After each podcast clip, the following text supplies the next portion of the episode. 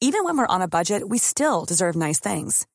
Quince is a place to scoop up stunning high-end goods for 50 to 80% less than similar brands. They have buttery soft cashmere sweaters starting at $50, luxurious Italian leather bags, and so much more. Plus, Quince only works with factories that use safe, ethical, and responsible manufacturing. Get the high-end goods you'll love without the high price tag with Quince. Go to quince.com/style for free shipping and 365-day returns.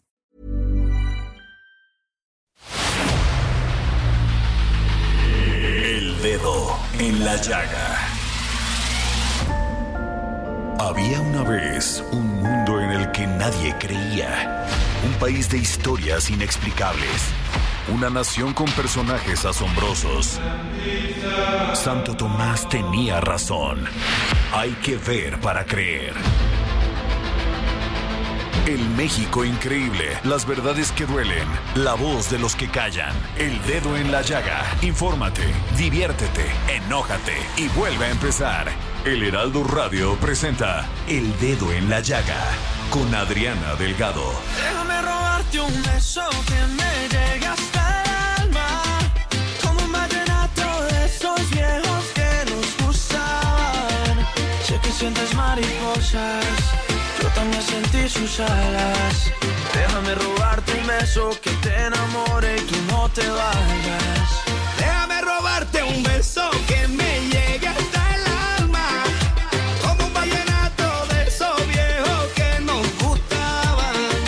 Sé que sientes mariposa, yo también sentí su jala. Déjame robarte un beso que te enamore y tú no te vayas. Corazón, déjame escribirte una canción. Déjame que con un beso nos perdamos los dos. Déjame robarte el corazón,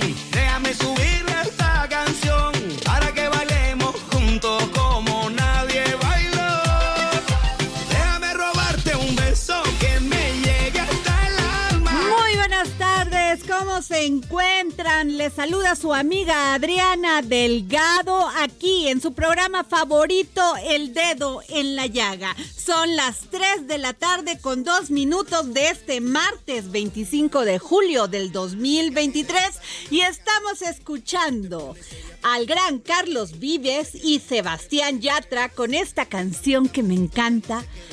Déjame robarte un beso, robarte un beso. Ay, bueno. Y así iniciamos este en la llaga y nos vamos con nuestro primer resumen informativo con el gran Héctor Vieira. El presidente Andrés Manuel López Obrador dijo que aunque se concluyó la etapa del análisis del grupo interdisciplinario de expertos independientes sobre el caso de los 43 normalistas desaparecidos de Yotzinapa, el gobierno federal dará continuidad a las indagatorias hasta dar con la verdad y castigar a los responsables. López Obrador agradeció al presidente de Estados Unidos Joe Biden por presentar una denuncia en contra del gobernador de Texas Greg Abbott por la colocación de boyas en el río Bravo para impedir que los migrantes crucen la frontera. Recordó que este tipo de medidas violan los tratados bilaterales que tienen. El mandatario acusó que existe una campaña en su contra que busca hacerlo responsable en caso de que alguno de los aspirantes a la candidatura presidencial de la oposición resulte herido o lesionado en cualquier tipo de accidente. Sostuvo que su gobierno no actúa de manera perversa y son partidarios de la doctrina de amor al prójimo. La titular de la Secretaría de Seguridad y Protección Ciudadana Federal, Rosa Isela Rodríguez, dio a conocer que el INEGI presentó las cifras de homicidio el año pasado, en las que las muertes por este delito presentaron una disminución del 9.7% con respecto a 2021. En otros temas, Rosa Isela Rodríguez señaló que ante el fin del programa de regularización de vehículos extranjeros, conocidos como Chocolate el próximo 30 de septiembre, se han registrado hasta la fecha 1.663.440 unidades. La Suprema Corte de Justicia de la Nación admitió a trámite las acciones de inconstitucionalidad de senadores y diputados de oposición que impugnan las reformas a la Ley Orgánica de la Administración Pública Federal, promulgadas el pasado 3 de mayo, que regulan las funciones de las unidades de administración y finanzas y de los órganos internos de control de cada dependencia del gobierno y ordena su coordinación con la Secretaría de la Función Pública. La mitad de los institutos electorales estatales del país no cuentan con suficiencia presupuestal para el arranque del proceso electoral 2023-2024, debido a que los recursos solicitados para ese fin no fueron aprobados o se les otorgaron menos del 40% de lo que pidieron. Aspirante a la Coordinación Nacional de los Comités para la Defensa de la Cuarta Transformación, Ricardo Monreal, propuso aumentar los recursos del presupuesto federal a las Fuerzas Armadas, tanto para la Secretaría de la Defensa Nacional como para la Secretaría de Marina Armada de México. México reclama a fabricantes y comercializadoras de armas estadounidenses una indemnización de 15 mil millones de dólares por las pérdidas que grupos criminales han causado en el país con el uso de estos artículos, informó ayer Alejandro Celorio Alcántara, consultor jurídico de la Secretaría de Relaciones Exteriores. La Secretaría de Medio Ambiente y Recursos Naturales simplificó la normatividad para la elaboración de programas de manejo forestal sustentable que deben presentar las comunidades para obtener los permisos de aprovechamiento de estos recursos. El presidente Andrés Manuel López Obrador señaló que existe un acaparamiento de agua por parte de algunos grandes productores de Chihuahua vinculados a organizaciones políticas e incluso de la delincuencia organizada. Pese a ello, aseguró que no se tiene por ahora problema alguno con Estados Unidos en el cumplimiento del Tratado de Aguas Internacionales firmado en 1944. La Secretaría de Salud de la Ciudad de México destinará 302.3 millones de pesos a la sustitución de tomógrafos, con los que se incrementará el número de estudios que se realizarán en siete unidades médicas de la capital del país.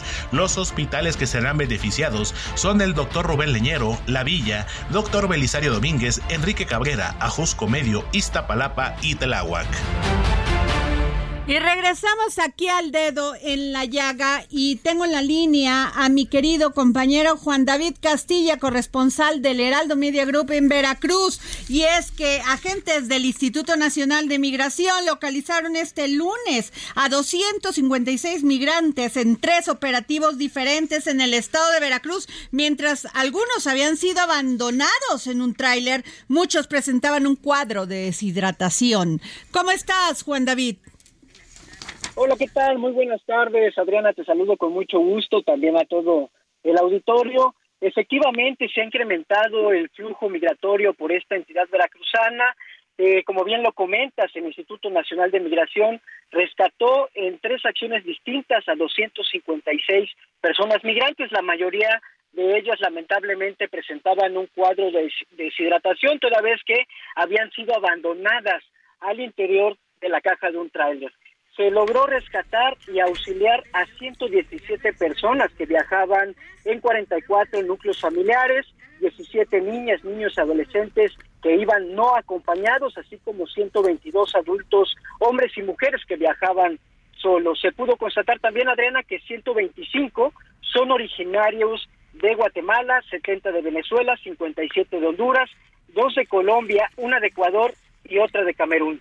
En una primera acción de verificación, Adriana, los agentes de la federación, junto con otras autoridades locales, ubicaron un tráiler abandonado a orilla de carretera cerca, muy cerca de la caseta de cobre de Paso del Toro. Al revisar la caja se encontró a 137 personas extranjeras, 116 originarias de Guatemala y 21 de Honduras. Ellas se encontraban deshidratadas, por lo que de inmediato se les brindó asistencia junto con paramédicos y una ambulancia del sector salud. También decirte, Adriana, que en otro punto de verificación, en las vías del tren a la altura de la colonia Modelo en el municipio de Río Blanco, esto en la zona centro de la entidad, fueron rescatadas 68 personas extranjeras, se trata de 36 personas hondureñas, 14 de Venezuela, 8 de Guatemala, una de Ecuador, una de Camerún, así como ocho personas en dos núcleos familiares. Por otra parte, en otro hecho, este, Adriana, en el municipio de Jesús Carranza,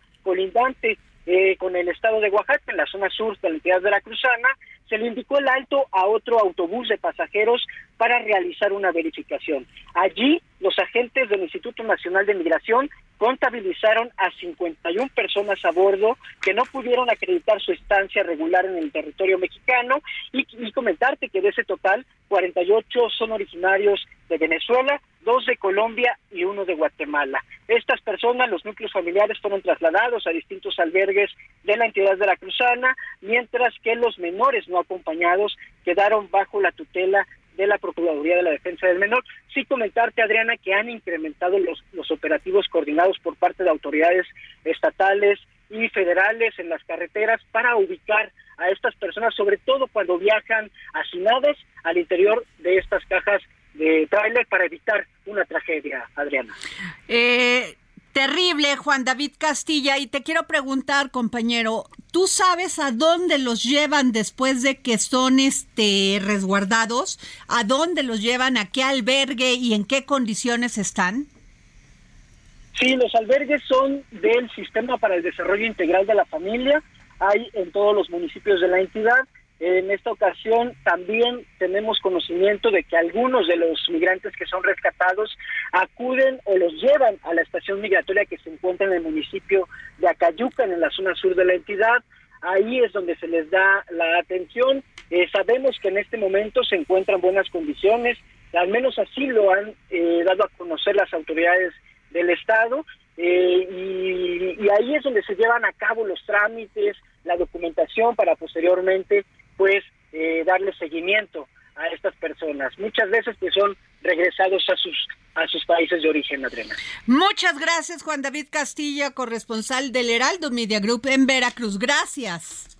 Excelente tarde, un abrazo para todos. Bueno, ¿y qué les cuento? Buenas noticias. Quintana Roo se colocó a la cabeza de todo el país con el incremento más alto de 5.38% del comercio minorista durante los primeros cinco meses del 2023, al rebasarse los niveles prepandemia en derrame y visitantes en el sector turismo. El Instituto Nacional de Estadística y Geografía reportó que los ingresos totales por suministro de bienes y servicios del comercio al por menor crecieron 4.48% anualmente. Este aumento en la variable más importante, la economía mexicana, es resultado de las alzas anuales que tuvieron todos los estados en su comercio minorista, a su vez como consecuencia de una baja en la tasa de desempleo, así como el incremento en el salario mínimo y el aumento de las remesas, lo que permitieron amortizar la elevada inflación que va a la baja, así como el alto costo financiero.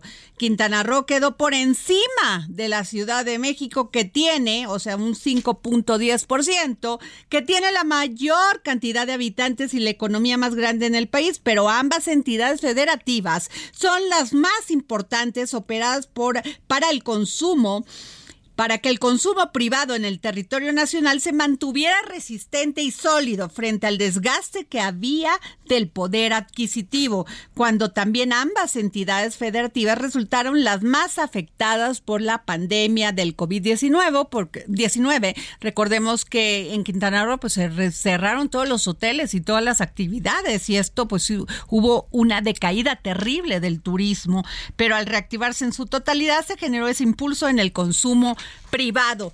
Pues muy buenas noticias para Quintana Roo. Y tengo a mi querido Patricio Morelos, socio consultor de Poligrama, encuesta de preferencias electorales en Jalisco. ¿Cómo estás, Patricio? Hola, muy buenas tardes. Oye, pues Pablo Lemus a la cabeza con Movimiento Ciudadano. Correcto. Jalisco es uno de los estados que más interés genera de las elecciones del 2024 y hay un hombre, eh, hay un hombre que hoy se destaca en los estudios y es precisamente el alcalde de Guadalajara, Pablo Lemus, quien encabezaría las preferencias rumbo a la gubernatura de Jalisco. Oye, y seguido por, eh, por este Carlos Lomelí.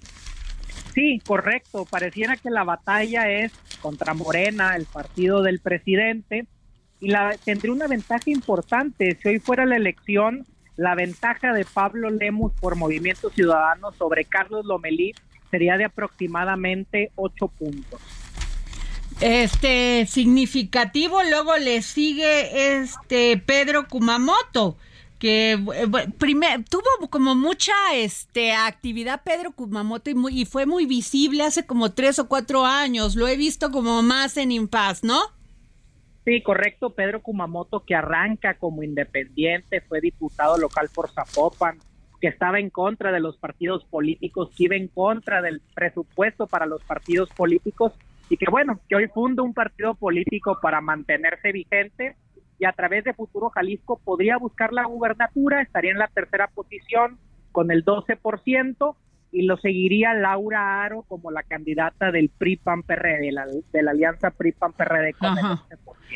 Oye, y este, y en preferencias, no sé si me diste esto, mi querido este Patricio Morelos, ¿cuál es el, el tema de Morena actualmente para la presidencia de la República en Jalisco? No medimos el tema de las corcholatas de los aspirantes. Ni del frente. Pero, pero, sería interesante, sobre todo porque ya se ven algunos de los aspirantes a la gubernatura de Jalisco, pues quienes apoyan a Claudia Sheinbaum, quienes apoyan a Ebrard, a Dan Augusto López. Sobre todo porque veo a Carlos Lomelí con un 26.8% que básicamente son nueve puntos y todavía falta. Se pueden ir acortando esta, esta distancia. Sí, Morena en todos los estados del país es bastante competitivo. Hay que recordar que la aprobación del presidente López Obrador ronda el 60%. Seis de cada diez lo aprueban y eso es lo que le permite a todos quienes sean candidatos o candidatas de Morena, si bien no arrancar en el primer lugar, arrancar en un segundo lugar con bastante competitividad, como lo sería el caso de Jalisco, que sabemos pues es el gran costo de poder de Movimiento Ciudadano. Así es, y este, y también preguntarte cómo se encuentra Movimiento Ciudadano, porque es el único estado donde realmente tiene una presencia real y se dice que es porque el, el gobernador controla eh, eh, todo lo que es Movimiento Ciudadano, no así eh, y que está en desacuerdo con muchas de las políticas generadas por, en el partido por Dante Delgado. ¿Es así? Correcto, Jalisco junto con Nuevo León son los dos estados donde Movimiento Ciudadano tiene mayor presencia, son los dos estados que gobiernan. Tiene MC un 27% de simpatías eh, en el estado y es por eso que con Pablo Lemus arrancarían a la cabeza. Ahora bien, como bien comentas, falta revisar qué va a pasar con el partido a nivel nacional, si finalmente se unirán a la alianza PRI-PAN-PRD o si decidirán ir eh, de manera independiente ellos con un candidato propio. Eso es muy importante porque el gobernador sí está de acuerdo con hacer alianza, cosa que Dante ha dejado muy claro y dijo yo con el PRI ni a la esquina. Correcto, habrá que ver si esta división interna o estas diferencias internas pudieran afectar el futuro de MC en Jalisco o si finalmente llegarán en unidad tras la decisión que se tome en lo nacional y le permita a MC refrendar eh, por seis años más el gobierno. Pues eso sería vital porque esto eh, haría que Pablo Lemus y Laura Aro pues se unieran y ahí llevarían todo y, y Kumamoto también. Ahí sí no habría manera de que les disputaran nada. Habría que habría que esperar ver qué opinan, por ejemplo, los simpatizantes de MC de una posible alianza con el PRI, PAN y el PRD, ¿no? Así es, gran parte de la incógnita. Si el votante mesista estaría dispuesto pues, a votar por los partidos que en las últimas elecciones han votado en contra. Habría, habría que analizar muy bien qué opina el votante. Pues vamos a estar muy pendientes, querido Patricio Morelos, socio de consultor de Poligrama, y puede checar esta revisar esta encuesta que hoy publica el Heraldo de México sobre las preferencias electorales en Jalisco. Muchas gracias y muy buenas tardes. Muchas gracias. Y tengo en la línea ya a, fíjense que les voy a contar esto, acaparan el presidente Andrés Manuel López Obrador, eh, pues recriminó que muchos de los productores en Chihuahua acaparan el agua y le pregunté, eh, tengo ya en la línea a mi querido compañero Federico Guevara, corresponsal del Heraldo Media Group. Eh, fue duro el señalamiento que hizo el presidente Andrés Manuel López Obrador, Federico. Efectivamente, muy duro y sobre todo que hay que recordar que el tema del agua es un asunto oral para los productores de casi media entidad en el Estado.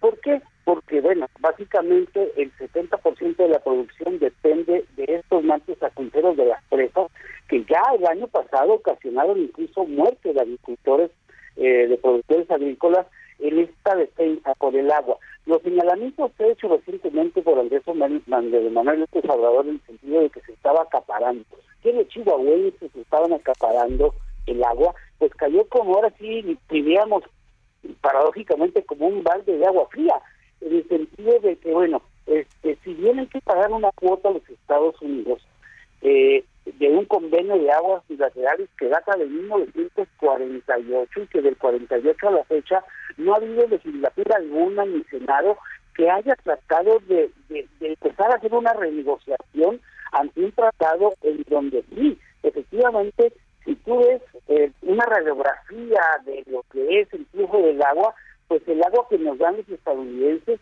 llega y se queda gran parte en el estado de Chihuahua, pero esa agua es regresada a estados como Sonora y Sinaloa.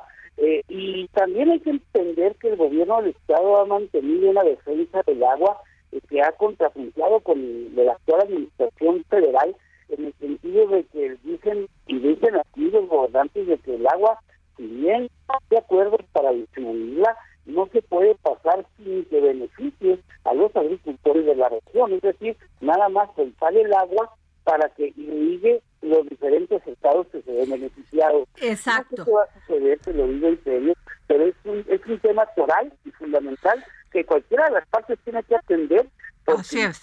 La lucha por la defensa del agua es real y sin límites políticos. Claro, Federico, y es que hay un tratado bilateral y cada país firmante, o sea, Estados Unidos y México, se comprometieron a entregar anualmente cierta cantidad de agua a su contraparte. México da 432 millones de metros cúbicos al año de la corriente principal del río Bravo, en tantos Estados en en tanto, Estados Unidos debe brindar a nuestro país 1.850 millones de metros cúbicos de la cuenca del río Colorado. Y yo te pregunto esto, porque el, presidente hizo el señalamiento directamente a productores. ¿Tú sabes cuáles son los productores a los que se está refiriendo el presidente? Claro, son los agricultores del distrito de riego 05 que comprende del Chihuahua capital hasta Jiménez. Pero hay que recordar que el Tratado de Aguas, el, que tú bien acotas, pues tiene muchos demoles. ¿Por qué? Porque del lado estadounidense existe la presa Hoover en Nevada y la presa del Elefante en Nuevo México, que acaparan grandes cantidades de agua y que son liberadas para pagar el acuerdo. Chihuahua y el Estado y México está al día en esa deuda de agua. El año pasado precisamente pagó todo el adeudo de agua que se tenía en este acuerdo bilateral y se paga en periodos de cada cinco años. Es decir, que de aquí al 2008, al 2028, no hay que preocuparse por pagar el agua. Eso es lo que muchos productores agrícolas defienden aquí en el Estado. La realidad de las cosas es que el agua debe fluir pero no puede pasar por Chihuahua sin que beneficie a los productores. Claro, ahora de estas personas. Claro, y tenemos que recordar que hace tres años hubo enfrentamientos entre la Guardia Nacional y los pobladores de esta zona que dejó incluso muertos. Y además el presidente eh, acusa que hay intereses políticos y de grupos criminales. ¿Qué tan cierto es esto? Mira, yo no podría catalogar de esa forma. La realidad de las cosas es que cuando sucedieron los hechos que tú bien cosas, se vaciaron las presas dejándolas a un 25% de su capacidad y se obligó a los productores agrícolas a reducir en un 80% eh, la siembra de sus diferentes este, productos, lo que ocasionó pues obviamente una crisis y una falta de, moneda circulante. Hoy nos enfrentamos al mismo tema, una sequía constante, fuerte, unos periodos de lluvias que no nos han ayudado, yo creo que a ninguna parte del país. Así es. Y con estas temperaturas es ver cómo ah, se evapora el agua aquí en el estado de Chihuahua. ¿Cuáles son las temperaturas que están oscilando ahorita eh, en este momento en Chihuahua, Federico? En este momento tenemos 38 grados centígrados, están oscilando entre 36 y 42 grados. Claro. Híjole, pues qué terrible. Federico Guevara, corresponsal del Heraldo Media Group en, en Chihuahua. Gracias por tu reporte, querido amigo. Gracias a ti y continuamos aquí al pendiente. En cuanto suceda algo, te lo informamos inmediatamente. Muchas gracias. Y nos vamos a un corte y regresamos para seguir poniendo el dedo en la llaga. Déjame robarte un beso que te enamore y tú no te vayas. Déjame robarte el corazón. Déjame escribirte una canción. Déjame que con un beso. Sigue a Adriana Delgado en su cuenta de Twitter. Arroba Adri Delgado Ruiz. Además, te invitamos a enviar tus opiniones y comentarios en texto o por mensaje de audio a través de WhatsApp al 55 2544 3334. Y si quieres escuchar El Dedo en la Llaga de El Heraldo Radio, en cualquier momento y donde quiera que te encuentres, descarga el podcast disponible en Spotify y iTunes.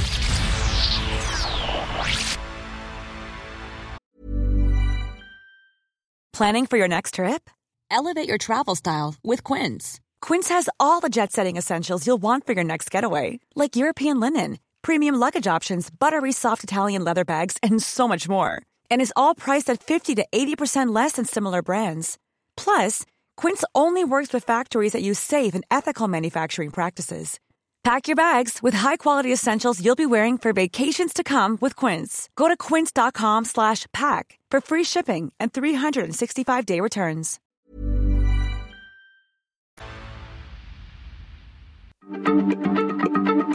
Heraldo Radio, la H se lee, se comparte, se ve y ahora también se escucha.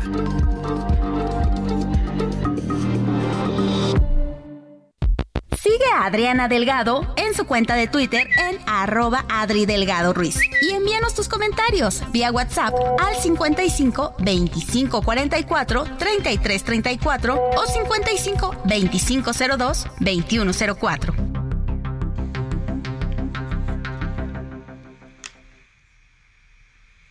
Y bueno, regresamos aquí al dedo en la llaga. Son las 3 de la tarde con 30 minutos y nos vamos a nuestro segundo resumen informativo con el gran Héctor Vieira.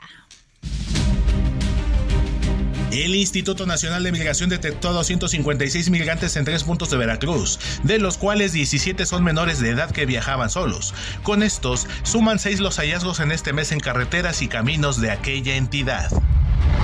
Ante el cúmulo de inconsistencias e irregularidades en el proceso legislativo que eliminó el Tribunal de Justicia Administrativa del Estado de Oaxaca y creó el Tribunal de Justicia Administrativa y Combate a la Corrupción del Estado de Oaxaca, a propuesta del gobernador morenista Salomón Jara Cruz, magistrados del órgano desaparecido anunciaron que interpondrán una demanda de amparo y una controversia constitucional para dejar sin efectos la medida y ser restituidos en sus cargos. En otros asuntos, Santiago Nieto Castillo, encargado de despacho de la Procuraduría General de Justicia de Hidalgo, dio a conocer que esa institución recibió dos denuncias en contra de la Universidad Autónoma del Estado de Hidalgo por los delitos de enriquecimiento ilícito y peculado por la presunta malversación de 132 millones de pesos. Productores de maíz blanco para consumo humano de Sinaloa solo han comercializado 862 mil toneladas con el precio de garantía de seguridad alimentaria mexicana de una cosecha cercana a 6 millones de toneladas, de acuerdo con informes oficiales. Segalmex compró hasta ahora 685 mil toneladas del grano, del millón de toneladas previsto a productores de pequeña y mediana escala, mientras el gobierno del estado ha comprado 177 mil toneladas, así lo informó la Secretaría de Agricultura y Desarrollo Rural.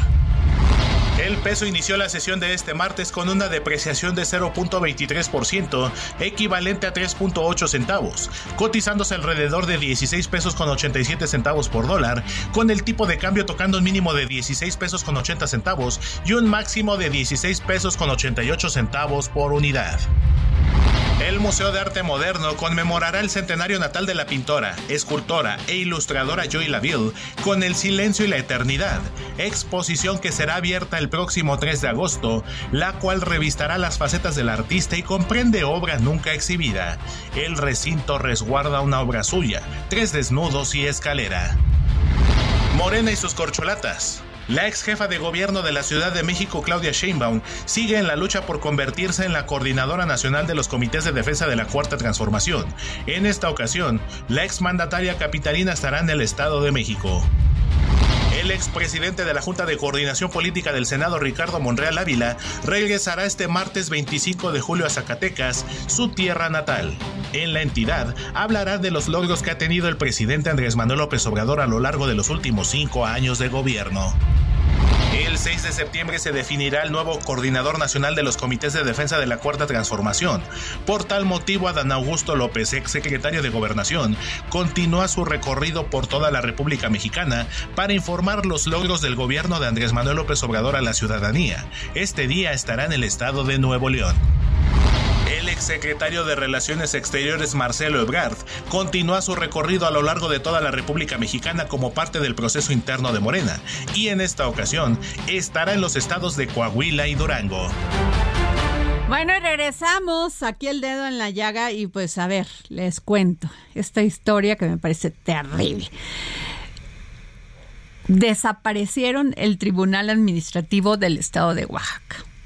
Bueno, pues ante el cúmulo de inconsistencias e irregularidades en el proceso legislativo que eliminó el Tribunal de Justicia Administrativa del Estado de Oaxaca y creó el Tribunal de Justicia Administrativa y Combate a la Corrupción del Estado de Oaxaca, a propuesta del gobernador morenista Salomón Jara Cruz, magistrados del órgano desaparecido anunciaron que interpondrán una demanda de amparo y una controversia constitucional para dejar sin efectos la medida y ser restituidos en su cargo. Y tengo a Karina García, corresponsal del Heraldo Media Group en Oaxaca. Karina, qué cosa.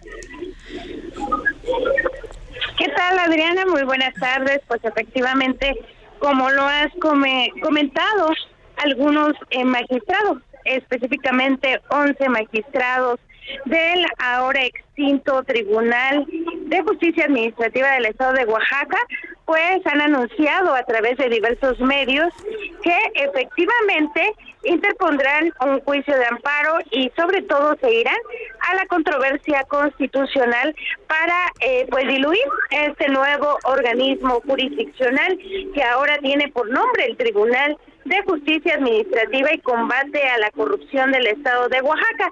Y es que estos eh, magistrados pues aseguraron existen diversas inconsistencias. Y es que comentarte que en una sesión prácticamente fast track los diputados pues avalaron esta esta iniciativa del presidente de la Junta de Coordinación Política del eh, Congreso local, Luis Alfonso Silva Romo, para eh, extinguir el Tribunal de Justicia Administrativa y eh, pues violentando así la ley de, que rige precisamente el Congreso del Estado, ya que debieron de esperar por lo menos 12 horas para poder elegir a estos nuevos magistrados. Sin embargo, en una sesión eh, que se realizó dos horas y media después de la primera, pues los diputados eligieron ya a estos magistrados. Sin embargo, pues los magistrados renunciados, renunciados, perdón, aseguraron que interpondrán pues todos los recursos necesarios ante la Suprema Corte de Justicia de la Nación y en este sentido comentarte pues que eh, están en esa lucha para restituir a esta a este tribunal. Karina, ¿cuál fue la justificación de los diputados?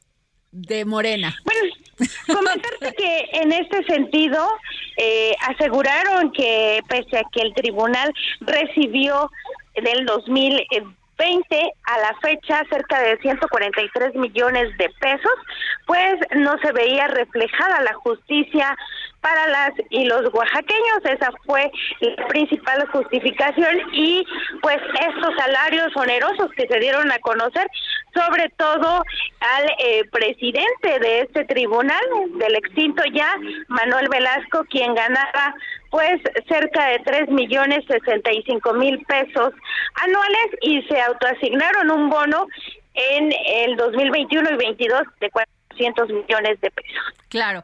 Bueno, pues muchas gracias, mi querida Karina García. Ya tengo en la línea a la diputada Rocío Melchor Vázquez, coordinadora del grupo parlamentario del PRD en el Congreso del Estado de, de Oaxaca. Y déjenme decirles que es el Tribunal Administrativo, pues tiene como objeto dirimir las controversias de carácter administrativo y fiscal que se susciten entre la Administración Pública del Estado, municipios, organismos auxiliares con funciones de autoridad y los particulares. Así de importante es. Bueno, diputada, ¿cómo está? Porque sé que usted votó en contra. Sí, buenas tardes. Un saludo a tu amable auditorio, Adriana.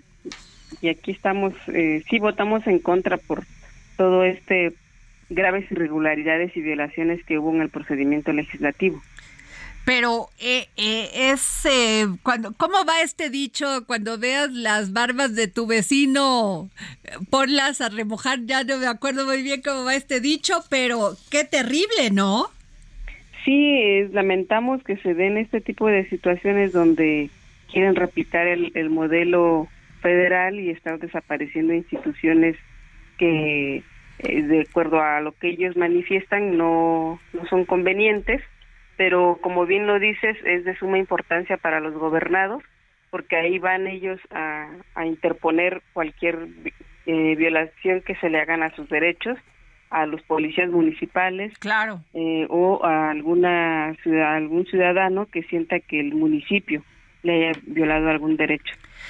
¿Está en peligro el Estado de Derecho en Oaxaca, diputada? Eh, sí, ah, con la desaparición de este Tribunal de Justicia Administrativa, eh, quedan, eh, pues, veremos todos los casos, todos los asuntos que llevaban, y sí nos parece grave porque, si bien es cierto que la propia Constitución manifiesta que debe ser pronta y expedita la justicia, eh, pues aquí con este retraso que se está llevando, pues no lo hay y también nos preocupa el tema de, los trabajadores. Ellos se encuentran en periodo vacacional, regresan el 3 de agosto y cuando regresen pues ya no van a encontrar el Tribunal de Justicia Administrativa, sino otro órgano completamente diferente. Y entonces, ¿qué va a pasar con esos trabajadores? No es eh, un tema menor lo que lo que se hizo en el Congreso del Estado. Terrible, diputada Rocío Melchor Vázquez, coordinadora del grupo parlamentario del PRN en el Congreso del Estado de Oaxaca. Estaremos muy pendientes de esta información que viola, que viola el Estado de Derecho y la, y la Constitución, sobre todo. Sí, así es, Adriana. Vamos a continuar pendientes del tema porque esperemos que no quieran empezar o que este sea el inicio de desaparecer varios organismos autónomos aquí eh, y más este que se entiende que es para que se dé transparencia eh, y combate a la corrupción, ¿no? Muchas gracias, diputada. Muchas gracias. Bueno, y mm, una buena noticia. Tengo en la línea a Mercedes Abundis, consejera del Comité Organizador de Exposiciones en la Asociación de Fabricantes de Muebles de Jalisco. Y déjenme decirles que si ustedes no han tenido oportunidad de ir a este, a este, a este maravilloso evento de la Expo Muebles Internacional, este es el momento. Y es, empieza este 25 de julio este, perdón, eh, empieza este 19, del 16, perdón, al 19 de agosto. Yo ya tuve la oportunidad de ir y bueno, no saben que de maravillada. ¿Cómo está Mercedes? Gracias Adriana, buenas tardes, buenas tardes, gracias por este espacio y efectivamente como tú lo comentas Adriana, es la mejor expo que tenemos aquí en México y a nivel América Latina. Es la gran fiesta del mueble en una este en un espacio de más de 60 mil metros cuadrados donde estaremos más de 600 fabricantes donde se ponen a presentar los mejores productos y diseños, tendencias, colores y la verdad es una maravilla donde se da oportunidad para que nos visiten todos los muebleros, todas las tiendas departamentales, decoradores, interiorismo, restauranteros, hoteleros, arquitectura, todos ellos están cordialmente invitados y la verdad no se arrepienten. Estamos entre entre las mejores expos. Así es. Eh, yo creo que la, la onceava a nivel a, nivel mundial. Ahora vale la pena que vengan a visitarnos. Bueno, y yo vi el año pasado muebles, bueno, de todos, de México, de China, los de México maravillosos, el nivel es impresionante, de Corea del Sur, de Estados Unidos, de Brasil y Turquía. Y este, y vi mucho diseñador de interiores, mucho arquitecto, Mercedes. Mira, hay un pabellón, Adriana, que este, está destinado para los 50 empresas más importantes de, de alto diseño y todos son 100% mexicanos. La verdad es que el salón se satura. Qué, qué, importante este tipo de expo porque finalmente este pues les das la oportunidad a todos aquellos que quieran poner un restaurante, un hotel, decorar su casa a precios muy accesibles además. Totalmente cierto. Y además, aunado a eso, paralelamente tenemos la Tecnomueble, que es donde se presenta la feria más importante de maquinarias, materiales y es este para que nosotros podamos eh, ir a ver qué tendencias hay, innovación, eh, para poder ser más creativos en nuestros diseños. Ahí se presentan también en esta expo internacional. Y así, además para jardines. Claro y vi muchas oportunidades para todos aquellos que quieren iniciar un nuevo, un nuevo este negocio. Mercedes. Emprendedores, efectivamente, tenemos el concurso de inmueble que cada año lo hacemos y ahorita va a ser la, la premiación, la decimosexta, donde participan más de 300 universidades privadas y públicos y despachos y de ahí se escoge este, los, los tres primeros lugares y se les premia con, con recursos económicos de parte de la Asociación de Fabricantes, Adriana. Qué importante, este, este, evento y qué, qué importante que lo hagan ustedes porque lo hacen muy bien y yo quedé maravillada, compré varias cosas que dije, híjole, las hacen en México, yo ni sabía el nivel y la calidad que se tiene aquí en México. Efectivamente, Adriana no, no, no, no se van a arrepentir. Tenemos ya mucha calidad, mucho diseño, mucha innovación. Por eso asistimos a las grandes ferias de Milán, eh, vamos a Las Vegas, vamos a, China, etcétera. Y hay mucha, hay mucha novedad que, que traemos aquí en esta nuestra expo internacional del 16 al 19 de agosto. Ahora esperamos una visita. Claro. Adriana, esperamos una visita de más de 40 mil compradores.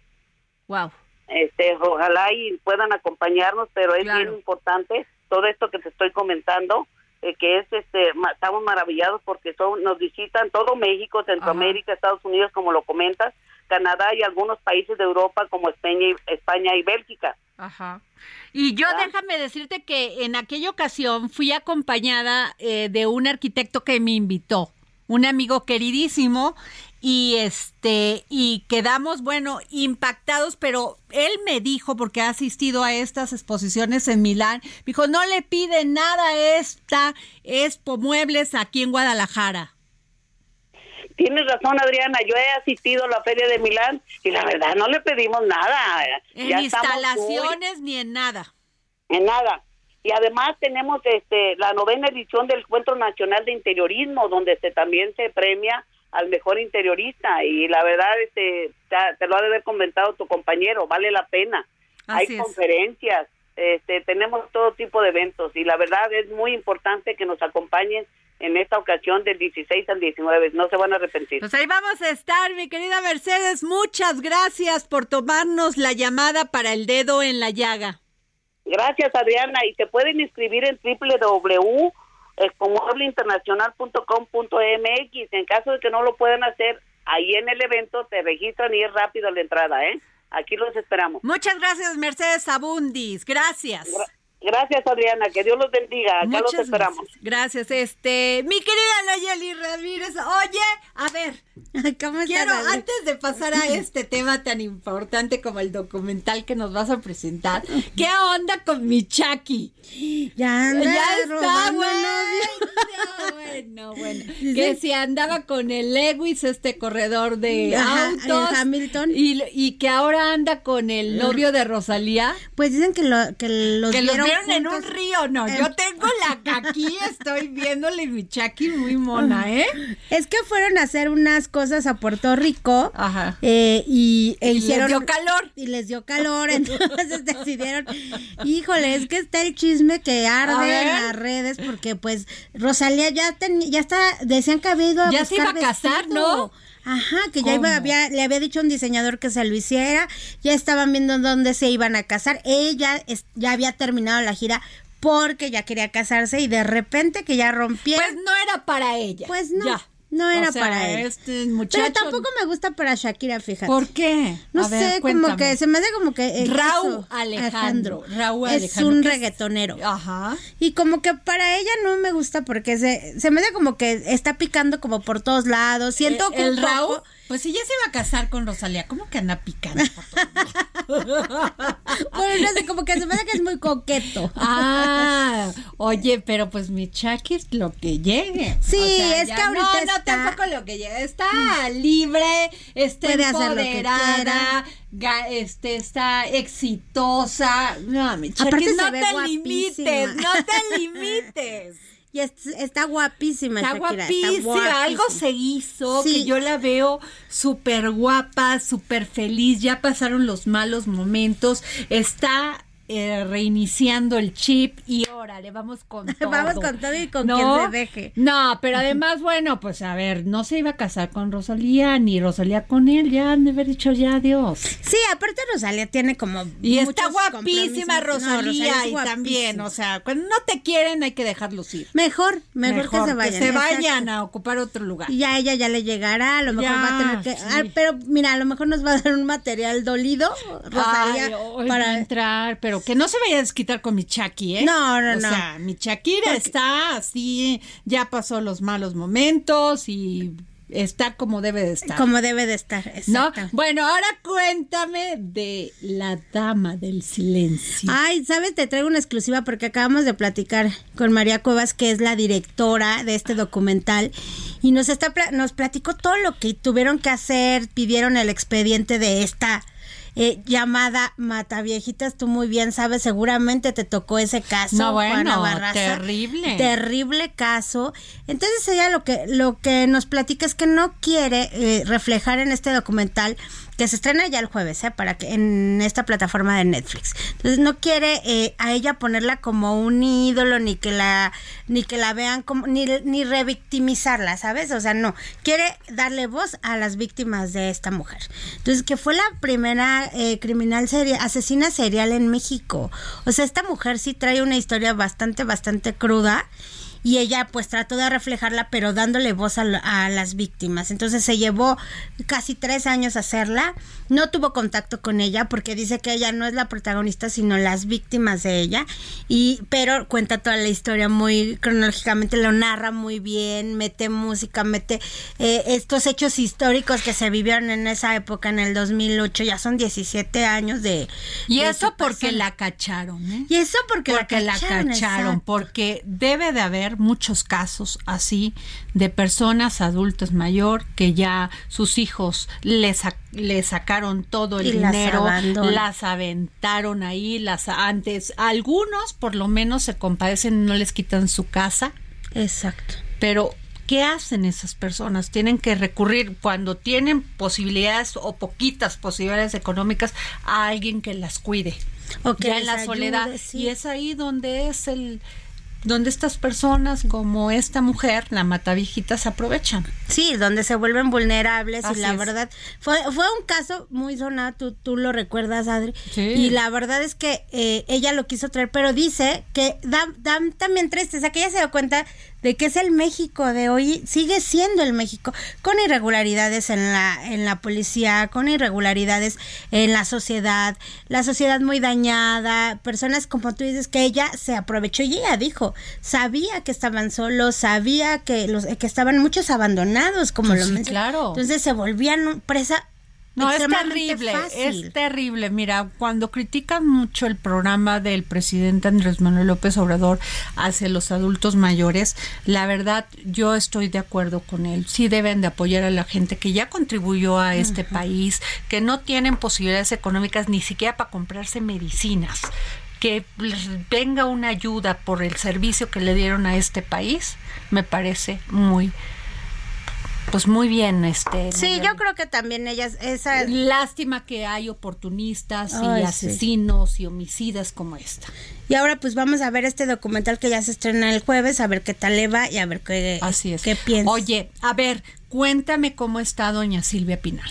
Ah, ayer hablamos con, eh, qué bueno que me mencionas, hablamos con Silvia Pasquel, su hija. Nos dice que está en su casa, que está bien, que fue un rumor mal habido. Eh, empezaron en redes a circular de que estaba muy mal y todo, y pues la verdad es que sí, le mando un mensaje. No me la mataron otra vez, como ya sabes, Ay, alguna no, ocasión. ya. ya ni lo mencionemos. El clásico. Sí. Pobre. Sí. No, bueno. No, este, sí, obviamente está con cuidados porque pues ya es una persona mayor. Pues claro. Y tiene eh, la salud muy vulnerable, pero ella nos confirmó que está en su casa, que está estable y que está bajo el cuidado de una enfermera y de ellos, ¿no? De sus hijos que van y la Pero visitan. Una persona muy querida, muy querida. Muy, doña la Silvia, verdad una es- gran actriz, adorable además ella, ¿no? Y con mucho trabajo que abrió las puertas a muchas actrices. O Claro. sea, ella hizo. eh, Ella sí, hizo trayectoria y camino. Y Trabajando. muchas otras que le siguieron, pues ya no les costó tanto trabajo, porque esa también es nuestra forma de contribuir, abrir camino, brecha y que no sea tan difícil para las generaciones que nos siguen. Y ella lo hizo. Entonces Así va a ser recordada siempre. Y la verdad es que ahorita, admiración. Lo bueno que ya le hicieron un tributo en el en Bellas Artes, ¿te acuerdas? Sí, En el Teatro de la maravilloso. Ciudad fue. Pues Nayeli, querida, y luego a ver si hablamos la próxima semana sobre su hijo que no quiere reconocer al pobre niño y que ni el niño, Ni- ¿qué culpa ay, tiene? sí, o sea, eso es terrible, tan- se va a arrepentir de eso, ¿eh? Porque es terrible que alguien, un ser humano, tenga esos sentimientos hacia alguien que lo rechaza. En fin, nos vamos, esto fue todo aquí en El Dedo en la Llaga. El Heraldo Radio presentó El Dedo en la Llaga con Adriana Delgado.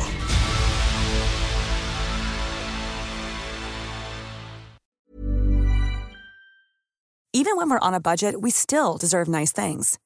Quince is a place to scoop up stunning high-end goods for 50 to 80% less than similar brands. They have buttery soft cashmere sweaters starting at $50, luxurious Italian leather bags, and so much more. Plus, Quince only works with factories that use safe, ethical, and responsible manufacturing. Get the high-end goods you'll love without the high price tag with Quince. Go to quince.com slash style for free shipping and 365-day returns.